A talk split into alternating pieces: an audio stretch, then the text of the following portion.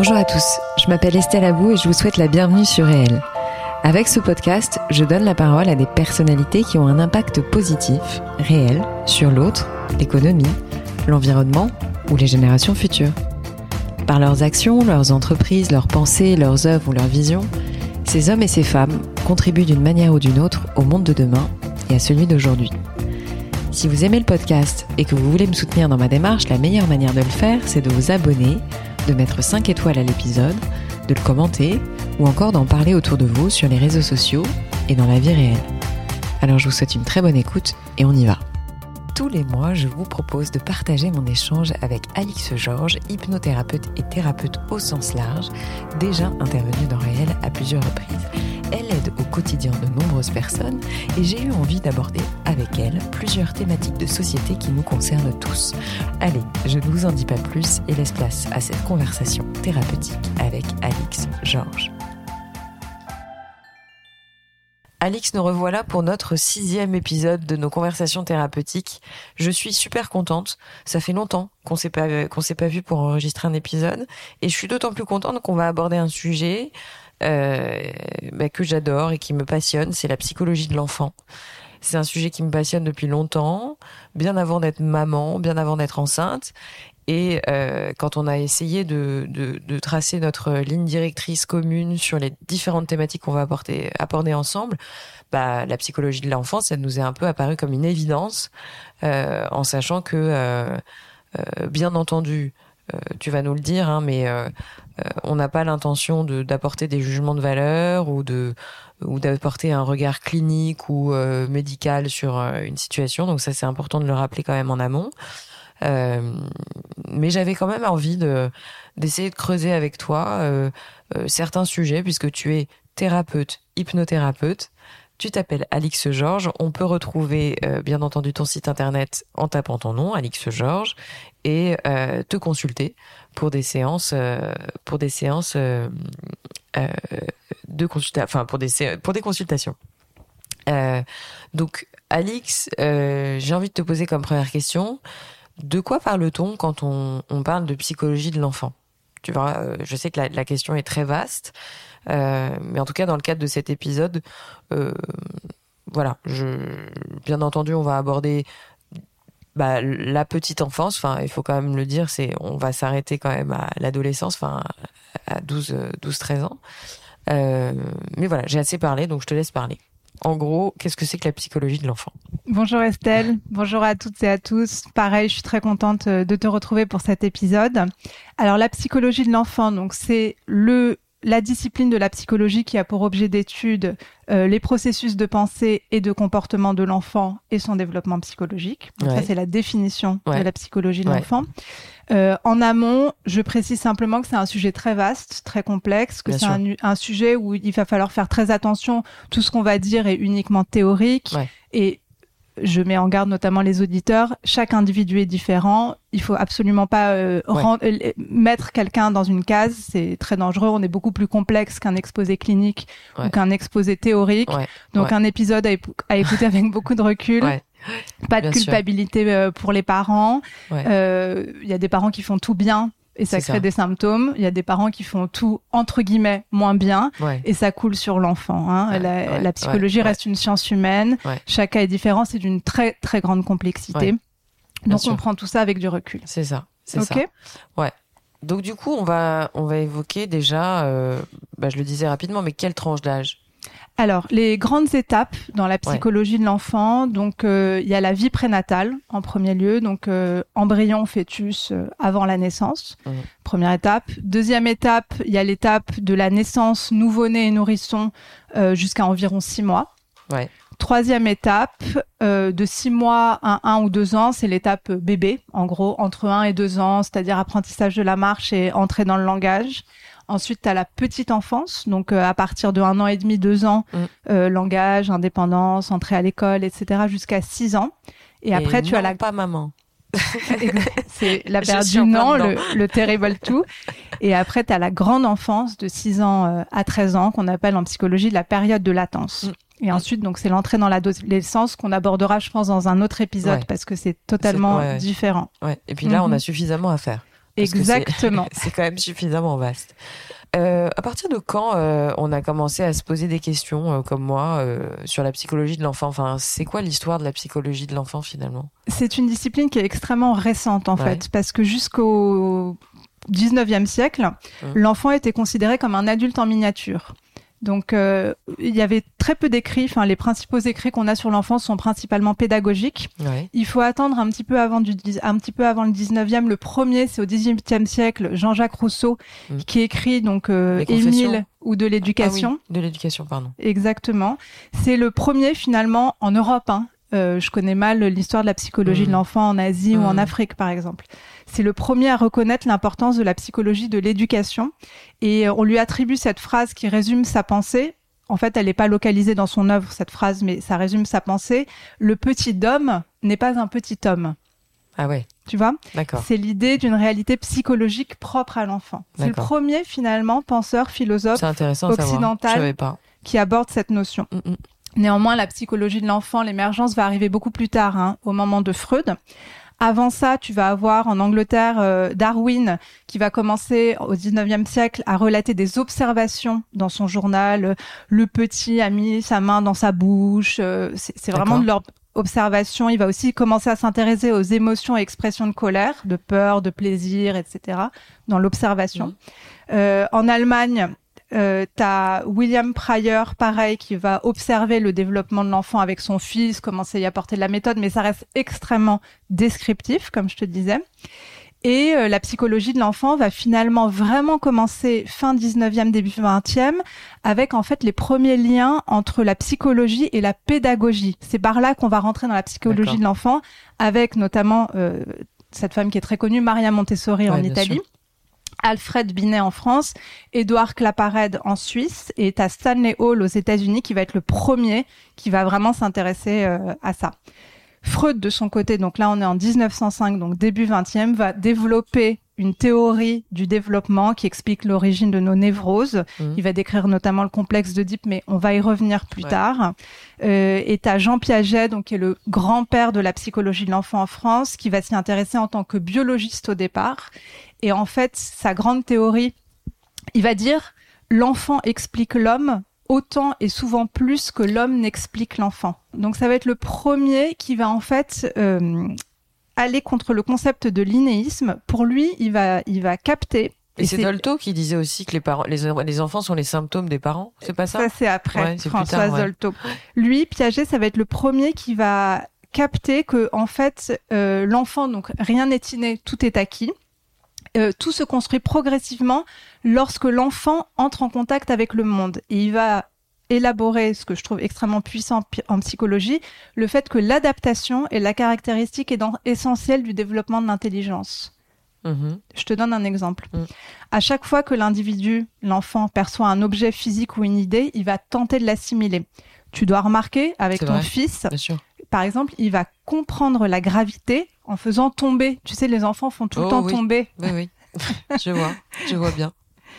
C'est une assimilation de l'environnement qui va développer son intelligence. Ça donne, en fait, les enfants sont des logiciens en herbe qui donnent un sens aux objets en faisant émerger leurs propriétés et fonctions. Et ça, c'est une idée extrêmement novatrice. Mm, mm. Ça, ça peut te paraître évident, mais ça l'était pas. Non, non, bien sûr. Donc en parallèle, effectivement, tu vas avoir ensuite des très très grands courants euh, de, de, de la psychologie de l'enfance avec les principaux théoriciens, il y en a trois. Mélanie Klein, qui va théoriser euh, beaucoup de mécanismes et qui est très psychanalytique. Donald Winnicott, qui est très connu, c'est lui qui a hum, élaboré le concept de la good enough mother, Bah la oui, mère suffisamment bonne, on va en parler. Ouais, ouais, ouais. C'est lui qui va parler de l'objet transitionnel, c'est le doudou, Le en doudou, fait, qui est important à l'enfant. Et tu as Françoise Dolto, Bien dont sûr. tu me parlais tout à l'heure, qui est une très très grande clinicienne sur l'enfant et qui va dire, bon, je sais pas si elle l'a vraiment dit, mais c'est sa grande Mm. idée, le bébé est une personne. Mm. C'est la première, ça paraît fou parce que c'est il y a pas longtemps, hein, Bah ouais. qui va considérer que le bébé est un individu à part entière. Mm. Tu, tu vois qui est douée de compréhension, qui est capable d'expression, et elle va introduire une notion qui, est, qui pour nous est très évidente dans notre génération, mais qui ne l'était pas avant, c'est celle du parler vrai à son enfant. Ah bah moi je l'ai fait, je l'ai toujours fait ça. Ouais. Mais je l'ai fait naturellement. À l'époque, on, jamais parlait dit, ouais. bébé ou on parlait Gaga, pas. Gugu où on parlait pas. Et c'est vrai que moi, depuis qu'il est tout petit, enfin, je crois Mm. que même depuis qu'il est né, je lui parle comme je te parle à toi. Voilà. J'utilise pas des mots euh, agaga, gugu, euh, le waf waf, euh, je dis le chien. euh, Et c'est très bien. Elle explique aussi, en fait, elle pensait, c'est la première à penser ça, que le bébé comprenait tout. Elle disait le bébé comprend tout, mais on ne sait pas comment il comprend. Mais c'est elle qui a insisté sur le parler vrai, sur le fait de ne jamais mentir à un enfant. On peut pas mentir à l'inconscient, disait-elle. Il peut toujours connaître la vérité. Il Bien connaît sûr. toujours la vérité. Moi, je suis convaincue que mon fils, il, il comprend plus de trucs que moi. Mais tu as raison. Mm. Euh, Tu, tu Mais peut-être pas pour te- plus. Non, non, mais je, enfin, euh, j'ai observé certaines phrases, certaines euh, réactions de sa part. euh, je sais pas, alors je, je vais pas te couper dans ton développement, mais j'en parlerai en fin d'épisode certainement. Mais c'est vrai que moi, il me, il me sidère, en Oui. fait. Il me sidère. Voilà. Elle va, c'est elle donc qui va. En fait, Mm. et pourquoi la parole est tellement importante, notamment? Parce qu'en fait, pour elle, c'est même sur la parole que, va- que l'autorité va pouvoir se baser. Donc, ça va être un énorme changement aussi dans la façon d'éduquer les enfants. Mm. Hmm, tu vois, Ouais. La- l'autorité va être beaucoup plus fondée sur la parole, sur la force d'une parole que sur des règles purement disciplinaires. Ouais. C'est ça qu'elle va introduire et elle va avoir un succès fou, notamment sur ses émissions sur France Inter Bien sûr. lorsque l'enfant paraît. Tous les jours, de 1976 à 78, elle répondait aux auditeurs en je m'en direct. Enfin, je sur m'en la relation. pas, mais je, je vois très bien entendu parler. Donc, euh, voilà le tableau Mm, mm. sur la psychologie, euh, sur l'histoire de la psychologie de l'enfant. Et Ouais. aujourd'hui, c'est vrai qu'on est un peu tous des enfants de Françoise Dolto Bah oui. euh, sur la façon d'aborder la psychologie de l'enfant euh, en Mm, mm. considérant l'enfant comme un individu à part entière. Ouais, ouais. Et alors, euh, alors du coup, tu nous as donné plein de références. Euh, je les remettrai en note d'épisode parce qu'il y a beaucoup de noms Mm. euh, que tu as que t'as cités et que chacun peut aller creuser à, à sa convenance. Euh, donc, de ce que je crois comprendre, enfin en tout cas, encore une fois, je, je, je, je m'y connais certainement moins bien que toi, mais euh, comme tu le sais, euh, j'ai été enceinte, euh, j'ai lu plein de bouquins pendant que j'étais enceinte, et à savoir euh, tout se joue avant trois ans. Enfin, tu vois, il y, y a quand même beaucoup de. Quand on est enceinte, euh, j'ai le sentiment qu'on a énormément de littérature qui nous tombe dessus. Mm, euh. Mm. que euh, tu vois, on, on se sent même un peu. Enfin, moi, je me suis sentie un peu coupable limite de pas lire tout, de pas tout connaître, de pas tout savoir et tout. Enfin, je trouve ça fantastique de d'avoir accès à, à beaucoup d'informations, mais si tu veux, à un moment, je me suis sentie euh, surinformée. Et ça m'a limite plus stressée qu'autre Ouais. chose, tu vois, pendant ma Mm. grossesse. Je me souviens, je me suis dit, mon Dieu, il faut que je lise tout, il faut que je comprenne tout, il faut qu'il arrive, qu'il y ait ça, qu'il ah. Donc, euh, bien sûr, j'ai lu des livres. J'en ai pas lu des masses, à vrai dire. Euh, et j'ai compris, en tout cas, à travers euh, ce que j'ai lu, qu'il y avait différentes phases, bien entendu, et que euh, quand il est dans ton ventre, enfin, quand ton enfant est dans ton ventre, il se passe pas les mêmes choses que quand il vient de Mm. naître, ou tu viens de le dire. Enfin, on, en parlait tout à l'heure. Mais voilà, est-ce que tu peux nous donner déjà, euh, est-ce que tu peux, enfin, tu vois, m'éclairer sur euh, les grandes phases, quoi? Qu'est-ce qui, qu'est-ce que, qu'est-ce qu'on peut noter quand l'enfant est euh, intra-utéros, enfin, euh, dans le ventre euh, Qu'est-ce qu'on peut dire quand il est sorti du ventre jusqu'à ses six mois Et puis qu'est-ce qui se passe ensuite de ces six mois à ces un an et demi Et puis de voilà. Et en tout cas, moi maintenant, même si j'ai pas beaucoup de recul et que je suis une jeune vieille maman, j'ai bien bien entendu observé qu'il y avait des changements drastiques entre cette période où il est dans ton ventre et la période où il a maintenant deux ans et quelques. Oui. Donc, euh, et j'aimerais bien avoir ton éclairage là-dessus, tu vois, sur les grandes phases. Tu as raison, tu as raison que de 0 à 2 ans, c'est une période absolument fondamentale. hein. Mm. Et tu as aussi raison sur le fait qu'on est surchargé d'informations Ah ouais. je- et que le plus important, je pense, c'est d'écouter son intuition. Alors voilà, c'est ce que je me suis dit. Au bout d'un moment, j'en ai eu marre. Et puis, euh, vers la fin de ma grossesse, je me suis dit, bah en fait, je vais écouter mon instinct, ma pédiatre et that's it. Et tu as eu raison. Voilà. Et ça s'est très bien passé. Enfin, mon gynéco d'abord, et après, enfin, mon Mm. gynéco obstétricien, et ensuite ma pédiatre. Et Voilà. ton instinct de Et mère mon instinct. Oui, Ouais. parce que d'ailleurs, c'est- euh, prouvé en fait théoriquement. L'instinct de mère, euh, c'est un médecin qui m'a expliqué ça, et euh, prouvé médicalement, une mère sait ce qu'il faut faire pour son enfant, a priori. Hein Alors ouais, alors ça c'est un truc à prendre avec des pincettes parce qu'après ça, ça donne trop le, le, le- le côté. Enfin, il faut pas que ça, ça en devienne une une manière de dire à, à la femme que elle, elle sait faire et que l'homme ne sait pas faire. tu as aussi raison là-dessus. Et ça, je veux pas qu'on en vienne à ça parce que t'as trop de mecs qui disent ah mais toi t'es la mère donc tu sais comment il faut faire. Bah non en fait, tu vois. euh, bref, on va pas, on va pas repartir dans le débat. Mais euh, mais oui oui effectivement moi en tout cas j'ai senti une forme d'instinct. Euh, après je peux me tromper, les femmes l'appréhendent de manière différente. euh, oui, on devient mère, on ne naît pas mère, mais en Mm. tout cas, euh, je pense qu'il y a un instinct. Je pense. Je suis d'accord. Voilà.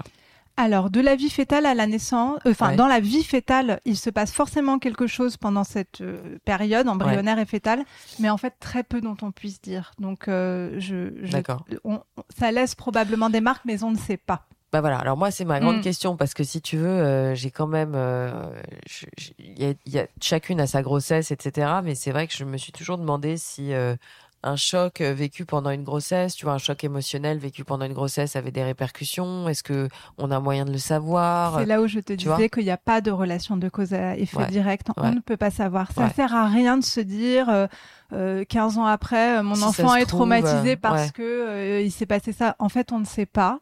Ce qu'on sait, c'est que l'amour et la sécurité et l'affect, en fait, qu'on peut donner à l'enfant malgré un traumatisme éventuel qui peut être vécu, l'amour, l'affect et la sécurité sont des excellents médicaments thérapeutiques. C'est ça. Hein Donc, un Ouais. enfant, on a une adaptabilité en tant qu'être humain qui est Mm, mm. extraordinaire. Enfin, Mm. on est extrêmement puissant en termes d'adaptabilité. Donc, surtout pas de relation de cause à effet direct. Hein. La vie n'est que mouvement, on évolue tout le temps, on ne sait pas comment ça se passe dans l'inconscient, dans le cerveau. Donc, pas de Ouais. conclusion hâtive. Ouais. Ouais, ouais. Je vais essayer. Oui.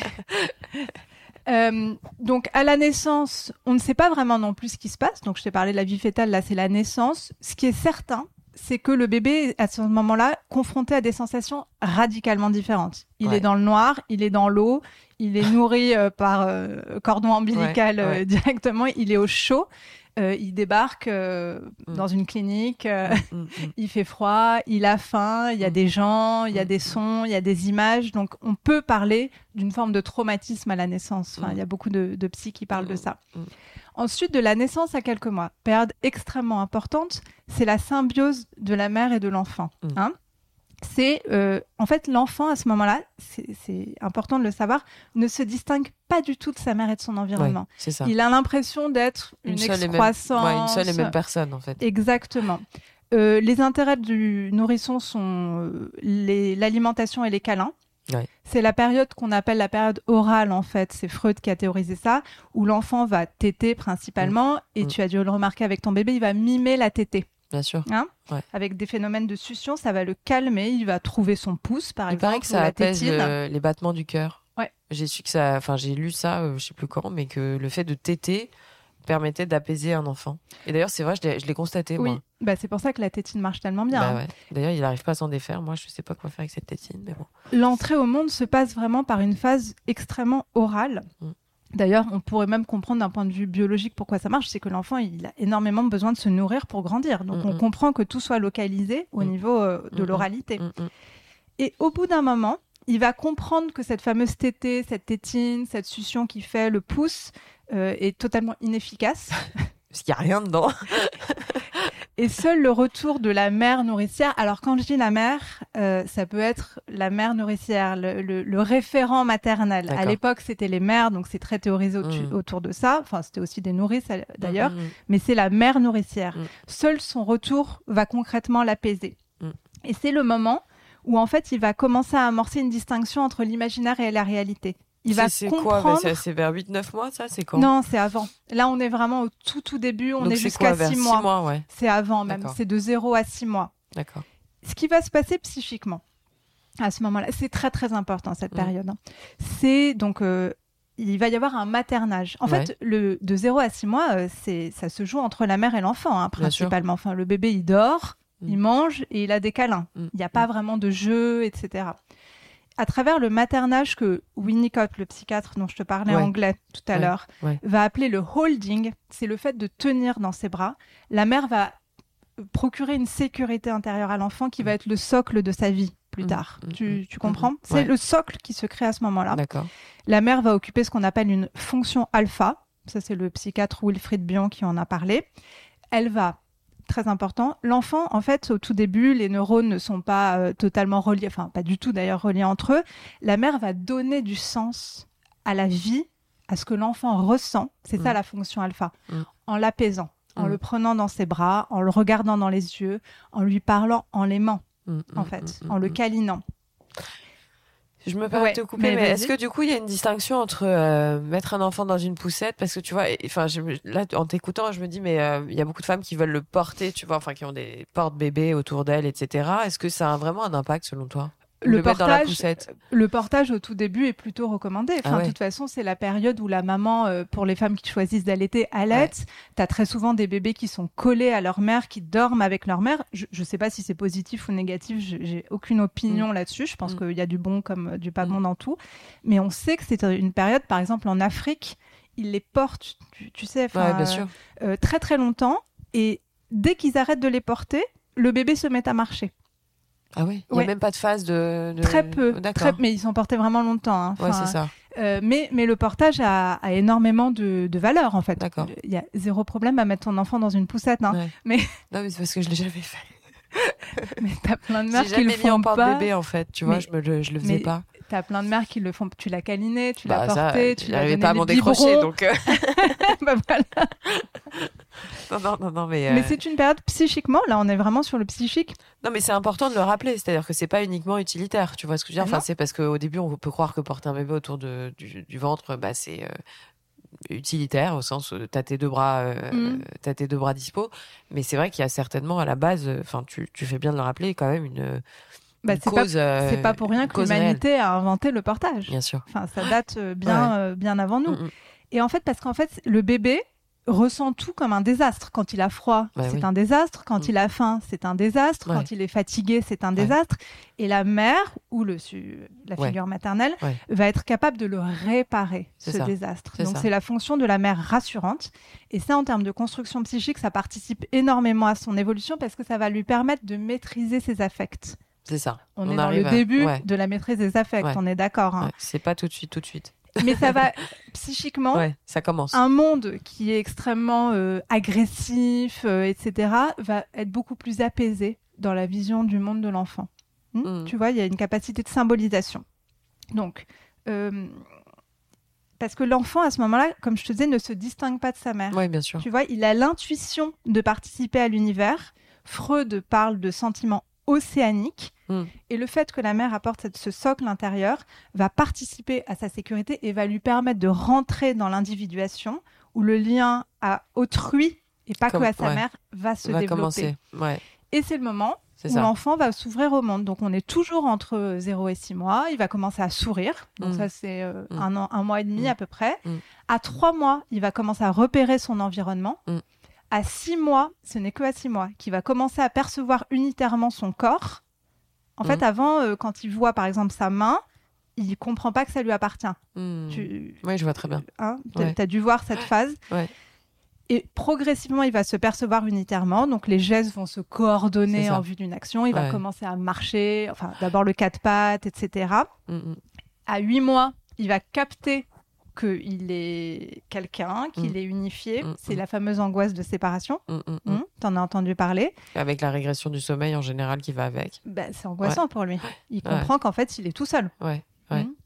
Euh, et tout le projet parental va être de conduire l'enfant vers la maturité. C'est là où effectivement c'est important de se, en tant que mère, de se commencer à se séparer. C'est en général le moment où la mère, par exemple, reprend le travail Mm, mm, mm. quand elle sort de son congé maternité. Elle va le confier à une personne tierce, nounou, crèche, euh, grands-parents. Euh, et tout le projet parental, toute notre vie, en fait, le projet pour nos enfants, c'est de les aider à être eux-mêmes. Hmm, de les emmener vers la maturité, de le porter plus haut et plus loin dans son développement. À ce moment-là, vu que tout ça est extrêmement angoissant, c'est tout petit, hein, on n'imagine pas tout ce qui Bah se passe. L'enfant va être soumis à des pulsions très très fortes, notamment agressives. Ouais. Hmm? L'agressivité, c'est tout à fait normal, elle fait partie de la Vers vie. quel âge là? On Ah bah, on vers est quel- toujours, euh, vers, avant euh, un an. D'accord, avant un an.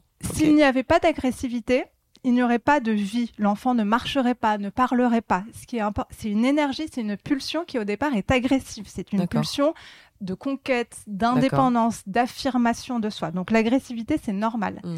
Et c'est à ce moment-là que l'interdit parental va être très très important. C'est Mm. à ce moment-là, et après on va parler de Terrible 2 et compagnie, Mm. mais ça commence avant, que l'interdit parental va être important pour canaliser les pulsions Vers un an? Un peu avant même. Ouais. Bah, euh, ne mets pas tes doigts dans les prises et compagnie, Ouais. c'est Ouais. avant. hein. Bien sûr. Oui, oui, euh, t'as raison. Oh là là, mais j'ai plus de neurones ou quoi? Bien sûr, ouais. Non, oui, non. oui, non, mais c'est parce que c'est très parce que, parce que ça dure. Oui, mais c'est parce que j'essayais de me rappeler à quel moment il avait marché, etc. Enfin, moi, il a marché tard. Enfin, à quel moment j'ai commencé à m'angoisser sur les portes, les trucs et tout. Mais effectivement, ouais, ouais, tu as raison. Mais en fait, l'enfant, c'est important de comprendre que l'enfant n'est pas un être euh, tout mignon, euh, tout. Enfin, ils sont ah bah très mignons nos enfants, mais c'est un être qui a énormément d'agressivité en le lui. Le bébé est une personne. Ouais. Exactement. Donc on a tous de l'agressivité en nous l'agressivité, elle va être canalisée notamment par les jeux. Tu as dû remarquer avec ton enfant, cacaboudin, berk, tout ça, c'est pour canaliser l'agressivité ou des jeux où on tape euh, sur, euh, sur des objets, hein. pas sur des gens. elle va donc être canalisée par ça. Et l'agressivité va être évidemment canalisée par la loi, par l'interdit, par les limites.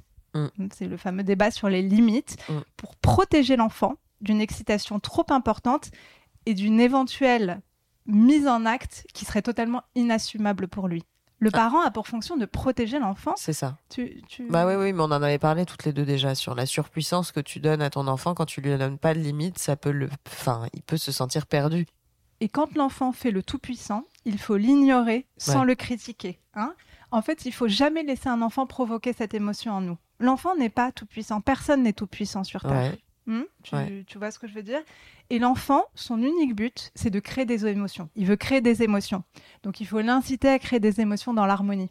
Ouais, ce qui est pas évident. Euh, et, euh, le, travail de parent n'est pas facile. Hein. Non, mais c'est intéressant ce que tu dis sur le fait de pas laisser ce sentiment arriver dans, l'esprit des parents. Enfin, euh, mhm. c'est-à-dire le, sentiment de dire, je le laisse faire ce qu'il veut, c'est ça, c'est ça? Ah bah surtout, non. Ouais. Non, mais en fait, on le sait intuitivement. Quand mais quand t'es fatigué, quand t'es épuisé, tu vois ce que c'est pas évident parce que, enfin, moi, je, je, vois bien euh, euh, quand t'as euh, le sentiment qu'à un moment t'es es en fin de journée, euh, je sais pas, moi, il, est tard, euh, t'es entre le repas et mm. le coucher, il a envie de faire ce qu'il veut. Parfois, t'as envie de te dire bon bah fais ce que tu veux, tu vois. c'est normal. C'est naturel finalement. Enfin, moi, il y a des phases où oh, j'ai la flemme, moi, de lui dire non, fais pas ça, tu vois. Si ton enfant il a envie de traverser la rue au feu rouge et qu'il y a des voitures, ah oui, tu le laisses pas faire ce qu'il veut. Bah non il y a un interdit. Là, en l'occurrence, euh, il y a une question de vie ou de mort. Que chez toi, tu le laisses faire ce qu'il veut parce qu'il a besoin d'explorer le monde. Enfin, on n'est pas là pour dresser nos enfants. Il a le droit de faire n'importe quoi. On fait tout. Tu crois que nous, quand on est sur nos téléphones, affalés sur notre canapé, on fait pas ce qu'on veut Si. Mais l'idée, c'est l'ordonnancement quand même. C'est intégrer une forme de loi.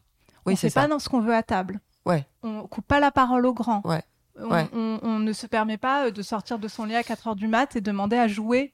Mais ça, on va en reparler. C'est sur la psychologie positive, enfin l'éducation positive. Euh, Mais au cours du développement de l'enfant, le pulsionnel va rencontrer des limitations. Et ce que j'essaie de dire, c'est que c'est une dynamique qui est positive. Plus l'enfant renonce successivement à des, à des choses qu'il n'aura pas, plus ça lui permet de rebondir au stade suivant. Et en fait, de bien se développer. Alors c'est intéressant ce que tu dis parce que je le vois pas encore. ton, enfant est encore petit, Estelle. mais parce qu'en fait, tu vois, j'ai souvent eu ce débat, c'est euh, le, le, le, fait de lui dire d'arrêter de faire quelque chose. Enfin, je sais pas, moi par exemple, euh, j'ai pris l'option de dire, bah, pour éviter qu'il fasse quelque chose, je le distrais avec autre mm. chose. Tu vois ce que je veux dire? Enfin, et je, me rends bien compte qu'à un moment, il va crier euh, trois secondes et puis il va se calmer parce que bah j'aurais détourné son attention mm. sur autre chose. Mais ce moment-là, il est super dur finalement à entretenir, tu vois, mm. parce que finalement, c'est répétitif dans la vie des parents. C'est ah permanent. bah, je, je, lisais une étude dans le, de l'université de New York, entre 2 et 16 ou 18 ans, je sais plus. Un parent va être euh, sollicité environ 15 000 fois Mm. Donc euh, tu, n'en es qu'au début. ça me paraît pas beaucoup, tiens. Pour euh, pour euh, je vois c'est plus que ça. Oui. Bah, c'est beaucoup quand même 15 000 fois pour obtempérer à quelque chose, etc. Donc 15 mm, 000 mm. fois. On va être sollicité. Il y a beaucoup de psy pour enfants qui disent, par exemple, si votre enfant fait un caprice dans un lieu public, au milieu d'un café ou d'un supermarché, il ne faut pas céder. Ah ouais. Ouais, faut le mettre à l'écart avec nous, lui parler, etc. Mais ne pas céder. C'est important. Ah c'est pas, je veux pas passer pour une mère fouettarde. Hein. Non, non, non. C'est simplement parce que ça l'aide. En fait. Mais tu le sens bien d'ailleurs. Enfin, moi, je, enfin, moi, je l'ai senti. Et puis, je vais te dire un truc. Euh, alors, peut-être, on, anticipe un peu sur le, le développement, mais c'est pas grave. Euh, Caroline Goldman, on en a parlé toutes les deux. C'est une, une, femme formidable qui a un podcast d'ailleurs qui s'appelle euh, euh, éducation. Je, comment il s'appelle son podcast d'ailleurs Je sais pas. Enfin, c'est le, podcast de Caroline bah Goldman. voilà. C'est ça. Et donc en fait, elle a été fustigée parce que elle, elle a parlé d'une notion qui est le time out, Ouais. euh, à savoir de, de, de quand un enfant fait quelque chose de entre guillemets pas bien, Mm. euh, casse quelque chose, frappe quelqu'un, enfin peu importe, euh, fait quelque chose de pas bien, elle consiste, enfin le time out consiste à dire à l'enfant d'aller dans un, un endroit où clairement il est euh, Mis à l'écart. mis à l'écart. Mm. Et, euh, et alors moi je l'ai fait, Ouais. j'avoue je l'ai fait Bah, t'as raison. parce qu'il a euh, à un moment fait un truc pas bien du tout, je sais plus, il a, je crois qu'il m'a tapé, il m'a Mm. tapé, enfin il m'a, il a eu un accès de, je sais pas pourquoi d'ailleurs, mais on m'a dit que ça pouvait arriver, tu vois, bon. Bah, un enfant qui tape ses parents, c'est classique. hein. ah ouais, Bah évidemment. ah bah heureusement, ouais, parce qu'il tape pas son père, hein. moi il me tape moi mais il tape pas son père, donc. Ça euh, viendra au moment ouais. de l'Oedipe. Ah, voilà, bon, chacun, euh, chacun son tour. Et donc, euh, je sais pas, à un moment, je revenais du travail, euh, il me regarde et puis il me fait un bisou et poum, après, il me file une tarte. Donc là, je lui dis, bah non, il faut pas faire ça, maman. Et puis, j'ai fait le test et je lui dis, écoute, maintenant, tu vas aller dans ta chambre. Et ben, il m'a regardé et il s'est marré. Mm. Et suite à ça, euh, j'ai pas compris pourquoi il se marrait. Donc, il est allé dans sa chambre de son plein gré, il était très content d'aller dans sa chambre. Mm. Puis il a fermé la porte tout seul. Oui. Et alors là, j'ai essayé de creuser. Je me suis dit, mais comment ça se fait qu'ils prennent bien le fait que je lui dise, tu es puni, tu vas dans ta chambre. C'est Et exactement après, ce que je. Oui, vas-y. Tu vois, excuse-moi. Non, je t'en prie. Et euh, ça m'intéresse de t'avoir de t'écouter là-dessus parce que j'ai j'ai écouté ensuite une interview avec Boris Cyrulnik pour lequel j'ai un immense Mm. respect et que, que j'ai limite j'adule et qui disait si l'enfant est réceptif à ça et qu'il Mm. sourit à ce moment-là, ça veut dire qu'il accepte vos limites et qu'il est heureux qu'on le limite. C'est et en fait, exactement ça. Et j'ai trouvé que Mhm. c'était un enrichissement, enfin que c'était un enseignement incroyable parce que je l'ai vérifié vraiment euh, Oui. de manière hyper euh, réaliste avec mon fils où bah, je lui dis non, tu es puni, tu vas dans ta chambre. C'est lui était, il m'a regardé et il était content que je vienne lui dire qu'il fallait pas faire ça. C'est faire du bien à son enfant que de le limiter. Il y a une image que j'aime bien. Quand on ne limite pas son enfant, c'est comme si tu, si tu le mettais au milieu de l'océan et qu'il ne voyait pas les côtes. Tu- Ouais. tu- C'est hyper angoissant. Ouais. Et, et le fait d'être contenu, le fait de voir les contours, en fait, c'est la notion du cadre. Le fait d'être cadré, c'est extrêmement rassurant. Donc, évidemment que ça sert à rien d'avoir un cadre trop petit. Non, bien sûr. L- les limites, on peut en parler. Mm. Si les limites sont trop fortes, si on limite trop l'enfant dans ses pulsions agressives, l'enfant va devenir inhibé. Mm. Mm. L'inhibition, c'est le revers de l'agressivité. C'est pas bon, un enfant Non. inhibé. hein. Ouais. À l'inverse, si tu ne limites pas assez l'enfant dans ses pulsions agressives, bah, l'exemple que tu me donnes avec ton fils qui te Mm. tape, Mm. évidemment que tu vas le, le limiter dans cette pulsion. Enfin, je te le souhaite. si tu ne limites pas, bah, c'est ça qui donne des enfants amoraux. Tu, tu vois ce que je veux dire Qui n'ont pas de morale. Non, qu'ils Des savent pas enfants. dissocier, euh, dissocier le bien du mal ou dissocier ce qu'il faut faire ou pas faire en société. Des enfants qui sont égoïstes, qui sont simplement ça. à eux-mêmes, à leurs empathie. pulsions. euh, ouais. Absolument pas d'empathie. Ouais. Et, et, et d'ailleurs, qui, qui se permettent de répondre, enfin, etc. Et plus tard, ça leur créera des problèmes euh, immenses. Bah, D'accoutumance à la vie sociale en fait. impopularité, exclusion, mésestime de soi, perversité, déprime. Enfin, je veux pas, euh, Ouais, bien sûr. euh, je, je veux pas euh, angoisser les Non, gens, non, mais mais- faut quand même faire attention. Donc, en fait, tu lui fais du bien Ouais. en le limitant. Mais c'est pas facile. Hein. Non, c'est très dur. Et, ça n'est que le début, Estelle. et ça n'est que le début. Bah, justement, rentrons Ouais. dans la petite enfance. C'est ça. Hein Donc c'est le 0-4-5 ans, c'est ça non, c'est le Ah, un pardon. an et demi. Excuse-moi, ouais. ans. Excuse-moi, d'accord. Oui, un oui, an et demi, c'est- 6 ans. Ah oui, d'accord. Donc là, c'est la petite enfance de un an et demi à 6 ans. Ok. C'est ça. Ok. Donc, on a compris, l'enfant distingue à présent la réalité, il repère sa mère, il repère son père, il se repère lui-même, il développe les autres. I'm Sandra, and I'm just the professional your small business was looking for. But you didn't hire me because you didn't use LinkedIn jobs. LinkedIn has professionals you can't find anywhere else, including those who aren't actively looking for a new job but might be open to the perfect role, like me. In a given month, over 70% of LinkedIn users don't visit other leading job sites. So if you're not looking on LinkedIn, you'll miss out on great candidates like Sandra. Start hiring professionals like a professional. Post your free job on linkedin.com/people today. Le fait de développer, les, de repérer les autres, d'ailleurs, va faire émerger deux problèmes, qui sont ceux de deux ans à peu près. Il va comprendre qu'il y a d'autres gens, donc il va commencer à rentrer en rivalité et jalousie. Ouais. Mhm. Et aussi la, la problématique du sevrage, bon, Ouais. euh, un petit peu avant, ouais, qui va être source de frustration importante. On hein. y est depuis longtemps. Ouais, enfin, le- pour moi, le sevrage, c'était un peu plus tôt, C'est un peu plus tôt, mais on, on va dire un an, un an et demi, quoi. Donc cette petite enfance, c'est la phase du terrible two. Mm. C'est la phase de conquête de l'indépendance. Les objets concrets autour de lui se stabilisent, ils deviennent solides, ils deviennent durables. Le langage va se développer. Alors hein. ça, oui. Ça, c'est fou. Moi, je suis hallucinée. Et un des premiers mots que l'enfant va prononcer, c'est le mot non. Ah oui Ah Hein, oui. Tu l'as remarqué Ah bah oui, oui, oui. C'est non à tout. Mais c'est excellent en fait, parce que l'enfant va devenir lui-même. Il va user de la possibilité de s'opposer, de, de dire qui il est. C'est le, en fait, à partir du moment où le non rentre en compte, le je, J-E, entre en compte. Tu, tu, On tu devrait vois nous le rappeler, ça, quand même quand on vieillit, tu veux que je te dise. c'est apprendre à dire non est, euh, est identitaire. Exactement. Et c'est donc le moment, et on est en plein dedans ce que Mm. tu racontes, où la relation avec la mère va se conflictualiser. Mm. Hein Parce que, et c'est à ce moment-là que l'enfant va commencer à développer donc cette agressivité aux Mm. autres parents et va devenir ambivalent. Ambivalent, il va tantôt adorer, tantôt détester. Mm, tu, tu vois? Oui, oui, je vois bien, ouais.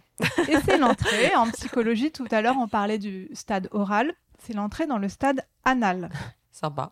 Alors pourquoi? Effectivement, c'est pas très beau, mais pourquoi? Euh, C'est effectivement le moment où l'enfant va acquérir la propreté, Ouais. donc va commencer à maîtriser ses sphincters. Ouais. Et pourquoi est-ce que c'est théorisé en psychologie? Parce qu'à ce moment-là, il va y avoir deux attitudes possibles qui vont se développer euh, dans l'enfant. C'est là où l'ambivalence va vraiment se marquer, où il va se soumettre, où il va refuser. La selle va devenir une valeur et une monnaie d'échange pour faire plaisir ou s'opposer aux parents.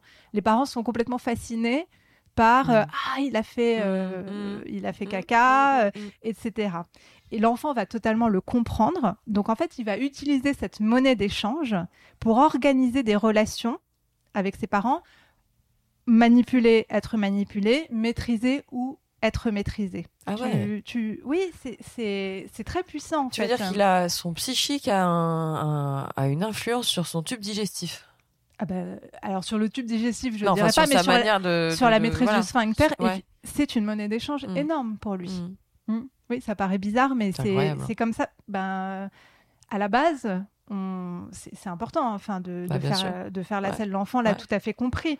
Donc le nom va devenir euh, net. Ouais. Et la relation va évoluer favorablement si les parents acceptent le refus et la capacité de l'enfant à garder pour lui. Ouais. L'enfant va, com- va comprendre qu'il a le- une forme de pouvoir sur les autres, sur le monde. Il va dire non, il va s'opposer. Et progressivement, il va comprendre que c'est dans son intérêt d'aller à la selle pour lui et pas pour ses parents. Mhm. C'est le moment où la propreté va s'acquérir. Mhm. L'intérêt va cesser de se porter sur, euh, sur la défection, la défécation, Mhm. et le déclin du stade anal va se produire. Mm. Tu, Ouais, je vois tu très bien. C'est intéressant. Ouais, ouais. Bah, c'est très intéressant. Bah, c'est pour ça qu'on dit qu'il faut pas bloquer les enfants, c'est-à-dire que la propreté, faut pas en faire toute, un- toute une affaire. Non, surtout Parce pas. que souvent tu les bloques et puis c'est psychique après. Bah, c'est, ils vont Ouais. comprendre que c'est une monnaie d'échange, un et instrument ça peut de euh, pouvoir sur les bah, parents. c'est ça, c'est qu'après ça Mm. peut déclencher des pipi au lit euh, longs, oui, enfin ça peut pendant effectivement longtemps, etc. provoquer des symptômes euh, autres. Non mais donc il faut pas. C'est vrai qu'on m'a conseillé, je sais plus qui, mais m'a conseillé de ne pas faire de blocage sur le pot. Oui. donc on va pas faire de blocage sur le pot et moi. euh, je, je- j'en fais pas toute une affaire d'état en fait, si ce n'est qu'il rentre à l'école bientôt et que euh, il est censé être propre. Mais d'ailleurs, très souvent, les enfants, quand ils rentrent à l'école, deviennent propres par eux-mêmes. Ouais. Parce qu'en que fait ils ont pas envie de se retrouver avec une couche pleine ou euh, de faire pipi sur eux. et- la loi commune, l'ordonnancement, l'agencement euh, de la autres, société, ouais. ils intègrent très facilement. Donc, faut faire confiance, en fait. Oh, je me stresse pas trop là-dessus. Après, donc, tu as la période de 3 à 5, 6 ans. Mm. Donc là, on est dans le stade phallique. Mm. Hein, en langage psy. Donc c'est le, le moment où en fait l'enfant va commencer à, à comprendre la différence des sexes. Ouais. ça se fait pas vraiment avant finalement. Euh, c'est un moment en général où l'enfant est très ou exhibitionniste ou très pudique. Au contraire, il va capter son corps. Alors pourquoi on appelle ça le stade phallique? Je fais une précision. Le phallus n'a strictement rien à voir avec le sexe masculin. hein. Le phallus est un objet imaginaire et symbolique qui est extrêmement complexe, qui symbolise la puissance, la complétude, la loi, la force. Et en fait, toutes les relations de l'enfant, sa vision du monde, c'est le moment où l'enfant, en fait, tu l'as ou tu l'as pas le phallus. Hmm. T'es fort ou t'es Mm. t'es pas fort. C'est binaire. T'es méchant ou t'es ouais. t'es gentil, euh, t'es grand ou t'es petit, t'es beau ou t'es moche. Tout est extrêmement binaire. Mm. Tu, Mm, mm. tu Je vois vois très bien, ouais. Donc ça, c'est entre 3 et 5 ans. Euh, et c'est le moment, très très important, de l'entrée dans le dip. Mm. Donc l'enfant euh, va progressivement euh, tomber entre guillemets amoureux. Hein, C'est Mhm. pas du vrai amour. Enfin, si, c'est du vrai amour, Il va mais c'est pas son père et puis il va aduler sa mère. En gros, c'est à peu près ça. pour le garçon, mais pour Ouais. la fille, c'est l'inverse. Ah bah oui, c'est l'inverse. ouais. Ouais. Donc, ce qui est important d'ailleurs, c'est qu'au tout début, ça c'est Freud qui l'a développé. Le vrai objet, le pro- pas le vrai, le premier objet d'amour de la fille comme du garçon, c'est la mère. Donc le dip va être différent parce que la fille va devoir renoncer en premier lieu à l'amour de sa mère pour se projeter vers son père. La fille va comprendre qu'elle n'a pas le sexe masculin et elle va comprendre en revanche qu'elle a la possibilité d'enfanter. Mhm. Tu, tu, tu vois Euh, elle, va, elle va capter ça progressivement. D'où euh, le, le fait de jouer à la poupée euh, avec. Ouais. Et le fait de pouvoir enfanter va devenir une force. Elle va se tourner vers son père. Elle va prendre un rôle féminin. C'est là où les petites filles rentrent dans la coquetterie et la minauderie Ouais, de ça. façon générale. Ça va se heurter. Alors, euh, le plus important, effectivement, à l'interdit de l'inceste, hein, Mm. qui est l'interdit fondamental, évidemment. Le refus du père. Et ce refus et cet interdit vont apaiser la fille et lui permettre de sortir de l'Oedipe et de rentrer dans la latence. Donc la période de 7 ans. Le garçon, lui, ça va être un peu différent. Parce que le garçon, il va garder l'objet d'amour euh, premier qui est celui de la mère. Il va entrer en rivalité avec son père avec, on, on parle souvent de la menace de la castration. À ce mhm. moment-là, le petit garçon a très très peur de son père parce qu'il a peur que son père le castre, vu Mhm. qu'il est amoureux de sa mère. Mhm. Tu, tu vois? Ouais, Donc il y a une bien. rivalité qui va se, se. une agressivité contre le père qui va augmenter. Et lui aussi va renoncer à l'Oedipe avec l'interdit de l'inceste et le refus de la mère, pareil, mais dans l'autre sens, qui vont apaiser son angoisse. Mais si tout se passe bien, j'ai envie de te dire. Et Ouais. en fait, tout se passe jamais vraiment Ouais. bien.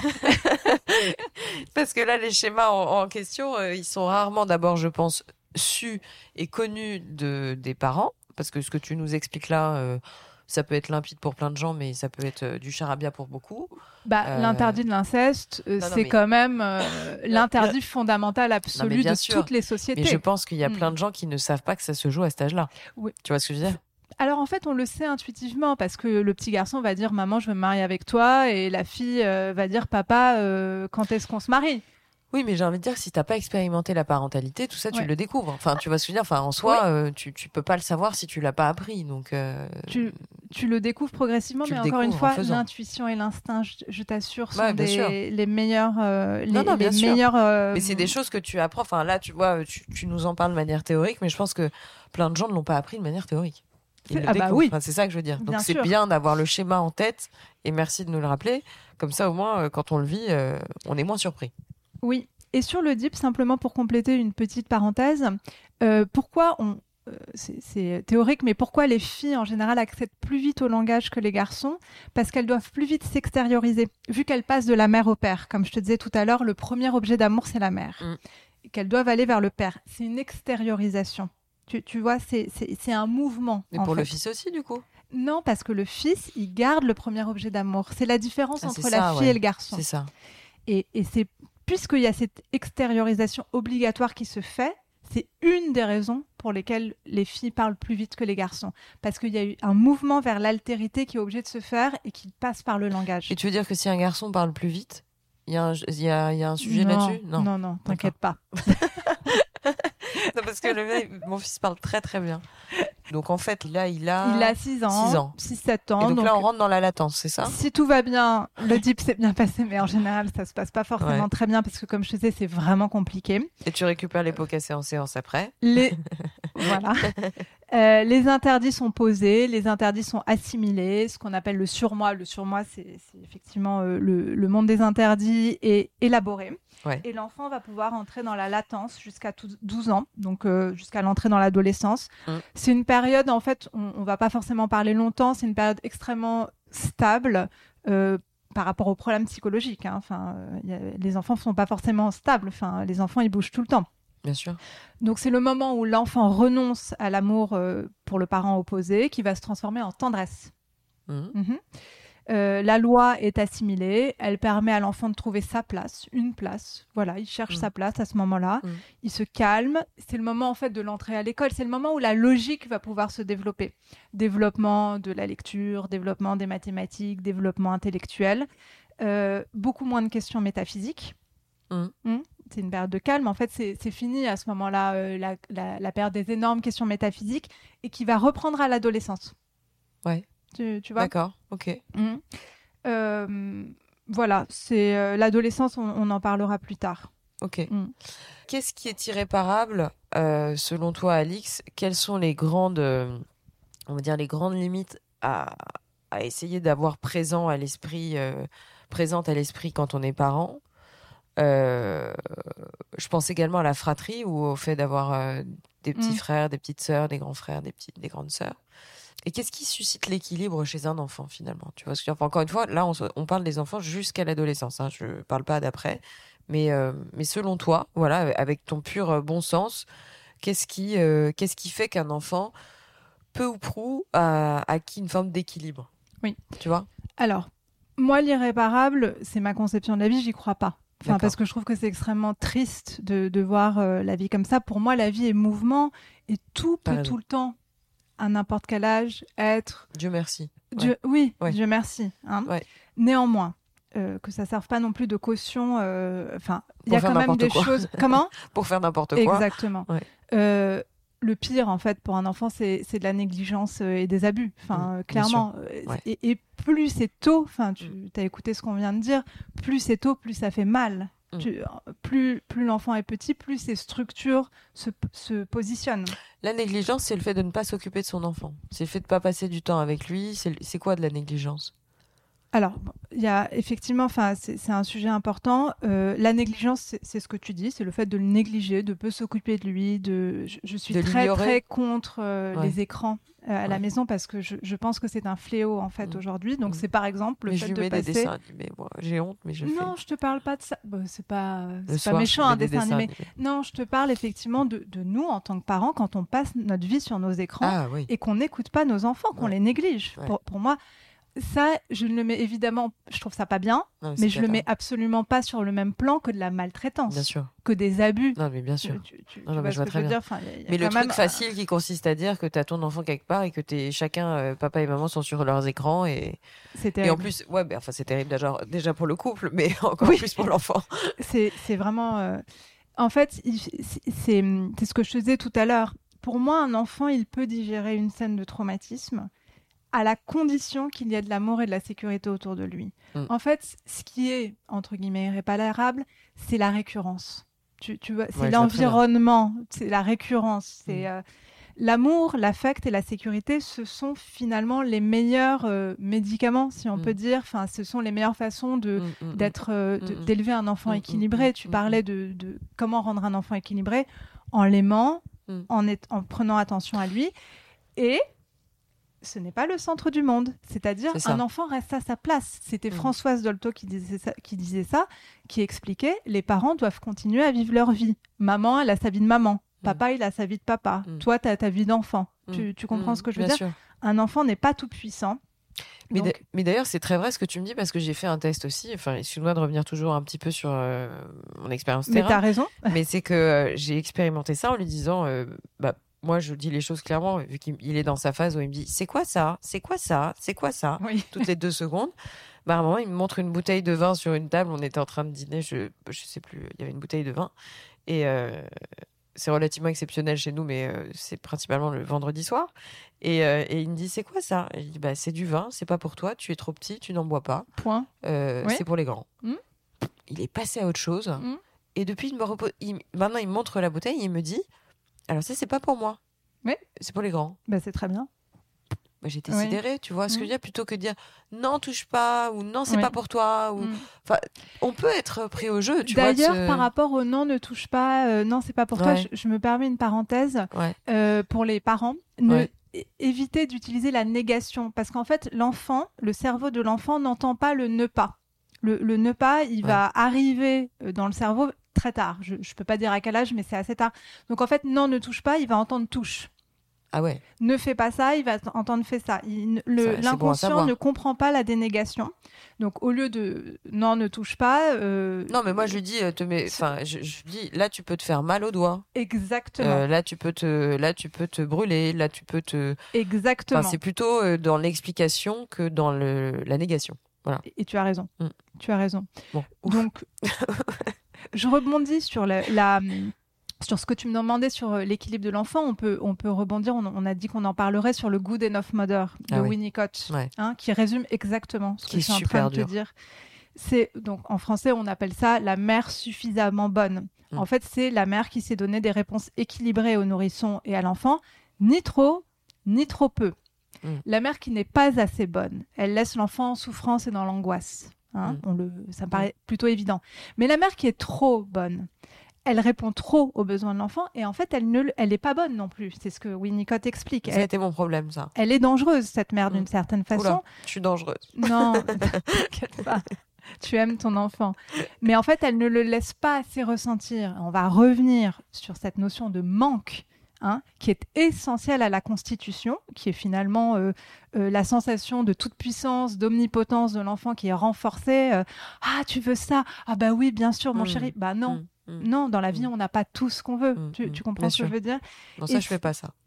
et c'est effectivement, c'est toute la force, le plus beau, c'est que l'imperfection à répondre immédiatement à l'enfant l'aide dans son développement parce qu'elle lui permet à assimiler la loi, à assimiler la limite, à assimiler la frustration qui sont essentielles à l'être humain. Mais dans la notion de, de good enough euh, mother, il y avait quand même la notion aussi de dire qu'une mère imparfaite est mieux qu'une mère euh, parfaite. C'est-à-dire que Oui. c'était plus le fait de dire, euh, euh, bah t'as le droit de te mettre à pleurer devant ton fils si ça va pas. T'as Ouais. également le droit d'en avoir marre. T'as Oui. également le droit de dire, bah la maman elle est fâchée ou elle est fatiguée ou Oui. t'as quand même le droit de t'exprimer. C'est-à-dire Ah, que c'est même pas que tu as le droit, c'est que Ouais, il pour le faut. c'est c'est bon en fait. Et je pense que, Oui. enfin, moi, je l'avais lu sous cet aspect-là, Oui. c'est-à-dire le fait de dire, bah, euh, t'as le droit, à un moment ou à un Mhm. autre, d'être un individu qui a ses failles, euh, d'être un individu Mhm. qui montre à son enfant aussi ses émotions. Oui. Et je l'avais lu comme ça. Peut-être que je me suis trompée, mais en Non, tout non, y a c'est- je les l'avais deux. lu comme ça. Il y, a, Voilà. il y a les deux, et ça, Mm. cette notion est extrêmement importante. En fait, le meilleur cadeau que tu puisses faire à un enfant, c'est être toi-même, c'est être authentique. ça. C'est ça. Évidemment, en essayant de donner le meilleur de toi-même. Ouais. Enfin, évidemment. Ouais. Mais euh, toutes les émotions. Tu vas pas te. Non, on est d'accord. Mais, mais en fait, Mais ceci la... dit, ça vient naturellement. mais c'est la vie, ouais, tout simplement. ouais, enfin, ça vient euh, relativement naturellement. T'as pas envie de te montrer sous un mauvais visage euh, Non, à ton enfant. mais il s'agit pas non plus de se travestir.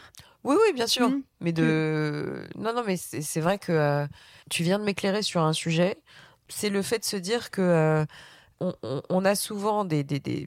Quand on est mère, on nous a inculqué. Enfin, quand on- je dis on, nous, c'est absurde puisque c'est très flou. Mais Oui. on pense savoir Mm. des choses Mm. qui sont complètement déconstruites au fur et à mesure de, du temps. Et les référents, finalement, ont Mhm. énormément changé. Et moi, c'est Ah ça bah qui oui. me perturbe beaucoup Oui, c'est que je j'ai envie de dire que ce que nos mères euh, faisaient, pensaient, euh, ne sont plus n'est plus du tout d'actualité. C'est pour ça que je disais en, amont de prendre cet épisode avec des pincettes. Ouais. Si ça se trouve, euh, dans regarde quand même l'humanité, elle a vécu sans ses grands principes pendant euh, des ça. millénaires. Tu- Et si ça se trouve, tout ce qu'on est en train de raconter, C'est inadapté, enfin ce sera peut-être pas adaptable euh, dans 15 ans, 20 ans, ce sera peut-être pas vrai oui, quoi. mais c'est Voilà. peut-être faux en fait. Enfin, c'est Ouais. évidemment, enfin c'est ce que je disais. La psychologie, c'est une science humaine. Pour le moment, on pense que, mais c'est ce que je te disais aussi, vraiment, le, le bon sens, l'instinct et l'intuition, c'est ce pour moi, c'est ce qu'il y a de plus- thérapeutique. Ouais, mais alors il y a un truc en plus qui m'a vraiment et là je, je t'en parle puisque c'est quand même le sujet aussi, on parle enfin on est deux mamans, mais indépendamment du fait d'être mère, c'est-à-dire que j'ai lu un article sur LinkedIn, je crois, une femme qui prenait la plume et j'ai trouvé ça passionnant, elle a un podcast aussi et elle disait une chose très vraie, c'est qu'à l'époque les femmes les enfants arrivaient quand ils arrivaient. Oui. C'est-à-dire qu'elles n'avaient pas le choix Oui. euh, d'être mère. euh, Mm. Elles devenaient mères parce que c'était comme ça et que pour plein de sujets, pas de pilule, l'avortement, enfin bref. Et euh, aujourd'hui, du fait qu'on soit nous-mêmes maîtres Mm. de la situation, Oui. on a une forme de chape de plomb quand même en plus. Je suis complètement que je dire? d'accord. Fait. Mm. Je vois bien qu'à l'époque, les mères pouvaient très bien dire oh j'en ai marre, oh ça me saoule, oh ceci, oh ce... et elle se sentait pas coupable de le Mais faire. parce qu'il n'y a pas de problème à dire ça. Ouais, mais Mm. oui, mais c'était vrai pour nos mères puisque elles Mm. avaient pas le choix que Oui. de devenir mère. Enfin, je, je résume hyper euh, Mm. de manière très basique, hein, mais mais nous aujourd'hui, vu qu'on a le choix d'être mère, Mm. eh ben on s'interdit. Oui. Tu vois ce que je veux dire de, enfin, on s'interdit. On s'interdit un peu plus certaines choses. Tu Parce vois ce que qu'on je veux est- dire Parce qu'on est dans une société de culte de la performance. Il faut être une mère parfaite. Il faut Ouais. être je ne sais quoi. C'est ça. Mais, mais et qu'en plus on a une revenons- surinformation, tu vois, où on se dit bah si franchement tu n'y arrives pas, ma pauvre fille, Mm. euh, c'est que t'es Re- pas t'es pas capée. Revenons à cette notion de Winnicott de mère suffisamment bonne. La Ouais. bonne mère, c'est la mère justement qui n'est pas trop bonne, qui n'est Ouais. pas parfaite. Ouais. La mère parfaite, elle, elle est vraiment, euh, elle, elle est toxique pour l'enfant. Je, le pense sincèrement. Et je pense qu'il y a un lien à faire sur l'éducation positive. C'est-à-dire Oui. le côté mère parfaite, tu vois ce que Oui, je veux dire? Où là, on dit, bah, je suis une mère parfaite parce que finalement, euh, je laisse, euh, je ne fais pas d'erreur à l'égard de mon Mhm. enfant. Donc, c'est quoi les erreurs? C'est de lui dire non, c'est de le frustrer, c'est de l'empêcher de faire quelque chose. Mm. Et donc, moi, j'aimerais bien qu'on creuse ce sujet-là, tu vois ce que je veux dire? C'est-à-dire que pourquoi on en est venu à l'éducation Mm. positive? Pourquoi nous? Tu vois? Pourquoi c'est pas venu il y a 40 ans? Alors, on en est venu parce qu'il y a eu une émergence de la psychologie de l'enfant. Ouais. Et en fait, les bases de l'éducation positive, à l'origine, les théoriciens de cette éducation positive ont mis l'accent sur trois piliers avec lesquels je suis euh, 100% raccord. Premier pilier, le besoin d'amour. Deuxième pilier, le besoin d'explication, donc hérité de Françoise Dolto, le langage. hein. Mm. Troisième pilier, le besoin de limite. Mm. Et c'est très bien. Mm. Le problème, c'est ce que Caroline Goldman dénonce, c'est que le besoin de limite, le troisième point, a été un peu perdu en route. Hein sous prétexte qu'il faut pas faire du mal à l'enfant, sous prétexte qu'il faut offrir une liberté totale à l'enfant, sous prétexte que tu, tu vois, C'est très américain ou pas, ça? Ça vient des Ça vient quand même des États-Unis. Hein. Hein. Mais c'est quand même eux qui ont théorisé les trois piliers. hein. Enfin, c'est c'est ouais. quand même nous en France Ouais. aussi qui avons euh, un peu jeté à la trappe euh, le besoin de limite. En fait, euh, au départ, c'est vrai. En fait, les... pourquoi? Parce que probablement que les parents d'aujourd'hui, comme tu dis, où on a le choix de faire un enfant, Mm. etc., fantasment, rêvent d'un enfant, d'une relation où il n'y aura pas d'agressivité. Ouais. Tu- Et c'est vrai que la première année, il n'y a pas d'agressivité. Enfin, à peu près, c'est euh, l'enfant, il est dans son lit. euh, il Mais tout comme on m'a dit, il n'y avait pas de caprice avant un an. Mais c'est vrai. Et c'est vrai. Et, et c'est C'est-à-dire que l'enfant, jusqu'à ses un an, a des besoins. Il n'a pas de caprice. Et, et c'est pour ça que euh, justement, il est dans une relation très symbiotique avec Mm. la mère que j'encourage, Mm, mm, etc. Mais en fait, on évolue. Euh, Enfin, l'enfant évolue tout le temps. Et il y a un moment où l'enfant rentre dans sa phase d'opposition, et c'est le moment où les limites sont importantes à positionner.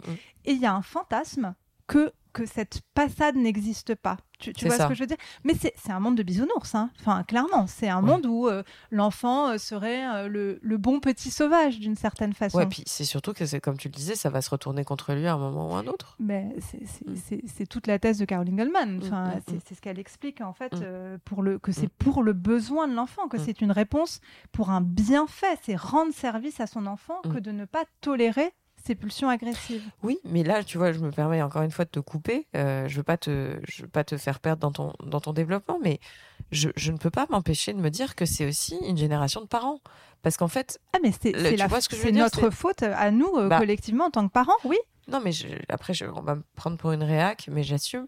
Mais c'est ce côté, euh, on n'a pas envie de conflit, on n'a pas envie d'en, Ouais. tu vois, on n'a pas envie de passer pour des, comment dire, dans une société patriarcale, on n'a pas envie de faire subir une autorité, on n'a pas envie de Mm. faire subir, euh, en rejet justement de cette société patriarcale, on se dit, bah, c'est pas bien si je suis un parent euh, trop dur, c'est pas bien si je suis un parent euh, trop masculin ou trop Parce qu'on est dans une société où on voudrait, autoritaire, tu où vois. on voudrait, on a ce fantasme que l'agressivité n'existe pas. On voudrait que tout se passe bien, que tout soit cool. Alors qu'il n'y a c'est jamais eu autant vrai. de violence. Bah, Tu vois, c'est ça. Mais c'est justement Donc c'est ça, que je veux faire comme parallèle, tu, Tu vois, raison. c'est-à-dire de dire, bah à un moment, euh, le fait de ne pas ass- assouvir cette violence Oui, à un moment ou un autre au sein de la famille, oui.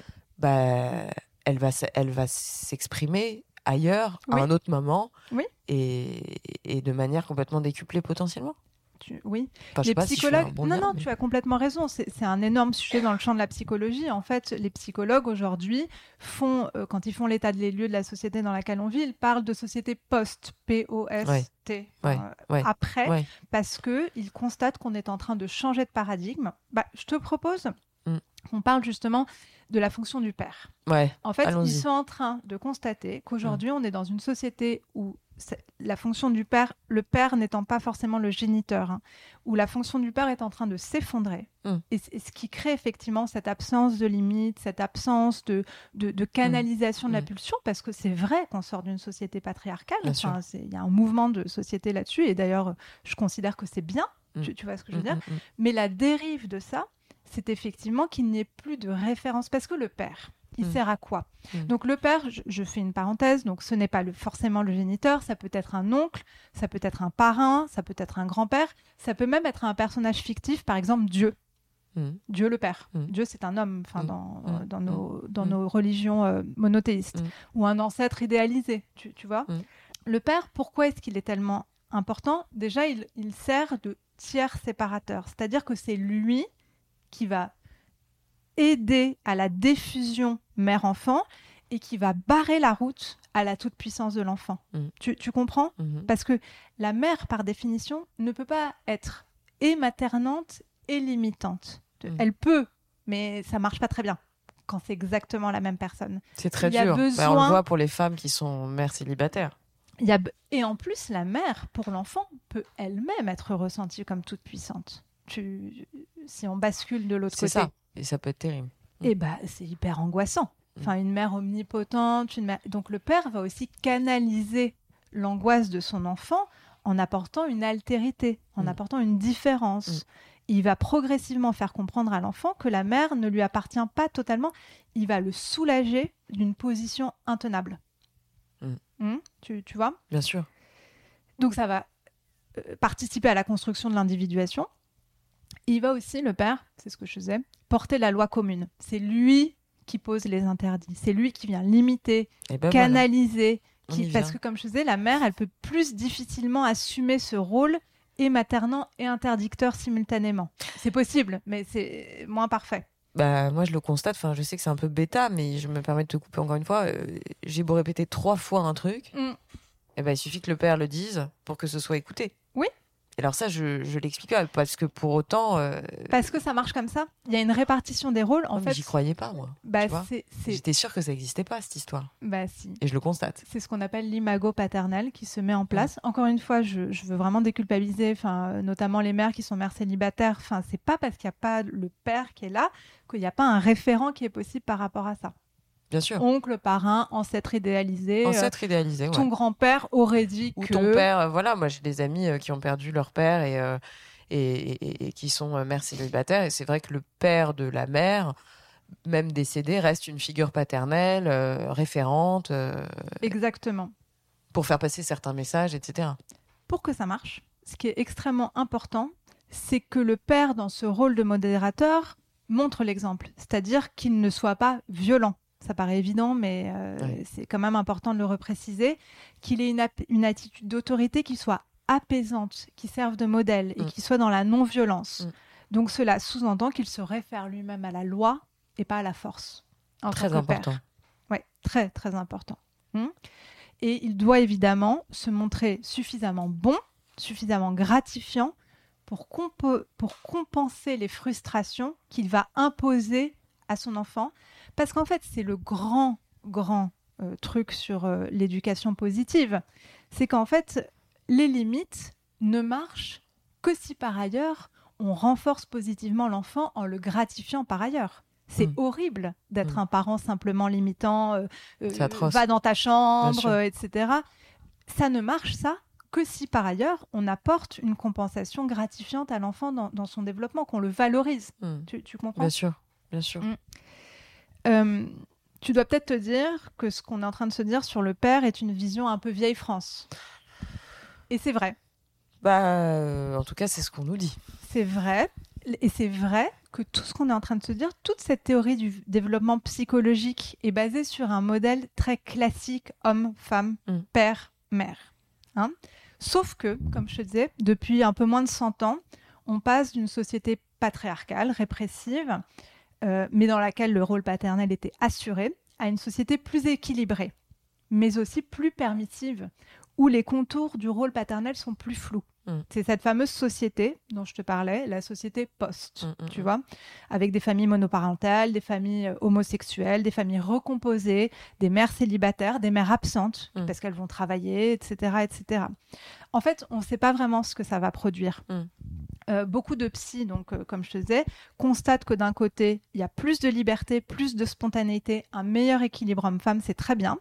Et de l'autre côté, il y a une forme d'adolescence prolongée, d'immaturité, de difficulté à respecter les règles, d'émergence de la violence, comme Mm. tu disais tout à l'heure, et aussi de difficulté dans la sexuation. Donc Mm. on verra. En fait, on est vraiment en Mm. plein dedans. Mm. On verra ce que Mm. ça produit, Mm. mais on peut quand même faire confiance à la nature humaine pour, euh, Mm. pour en sortir quelque chose d'intéressant. Alex, euh, on a abordé plein plein de sujets. Je pense que euh, on en abordera encore plein d'autres. Euh, Mm. On se reparlera de l'enfance, de l'adolescence et, et, et- et- et à cette occasion, enfin pendant Et de la parentalité et de la parentalité, bien Mm. sûr. Donc je pense qu'on va conclure cet épisode puisque Ouais. ça va faire une heure qu'on est ensemble. Qu'est-ce que tu as envie de nous dire pour avant de, avant de nous quitter? Déjà que c'est un plaisir euh, de, de reprendre et, et de parler de ce sujet. Ouais. J'ai envie d'un tout petit peu décaler la discussion euh, en disant, en expliquant que nos enfants ne sont pas nos clones. Ouais. Hein, tu, tu vois Attention à au désir que nous leur assignons. Nos enfants enfin- ne sont pas nos enfants.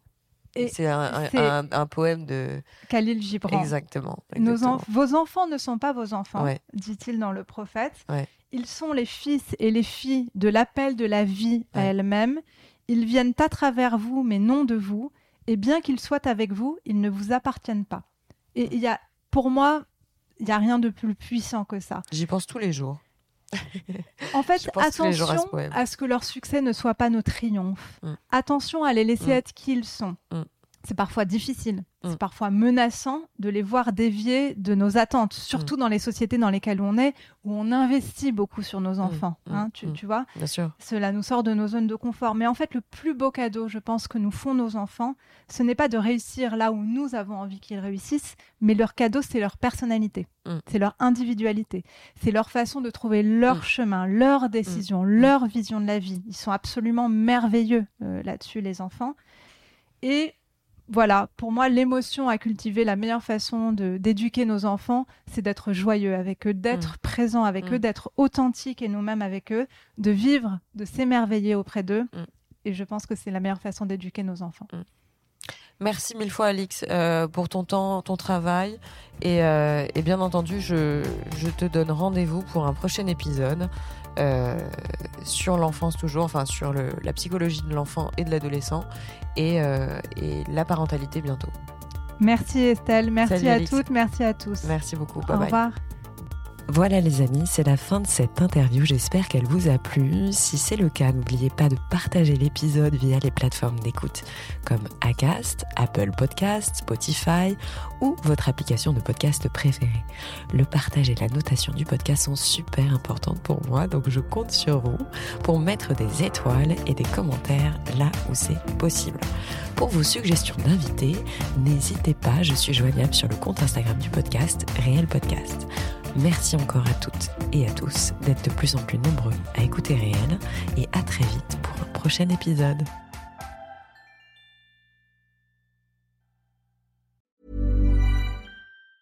Mom deserves the best, and there's no better place to shop for Mother's Day than Whole Foods Market. They're your destination for unbeatable savings, from premium gifts to show-stopping flowers and irresistible desserts. Start by saving 33% with Prime on all body care and candles. Then get a 15-stem bunch of tulips for just $9.99 each with Prime. Round out Mom's menu with festive rosé, irresistible berry chantilly cake, and more special treats. Come celebrate Mother's Day at Whole Foods Market.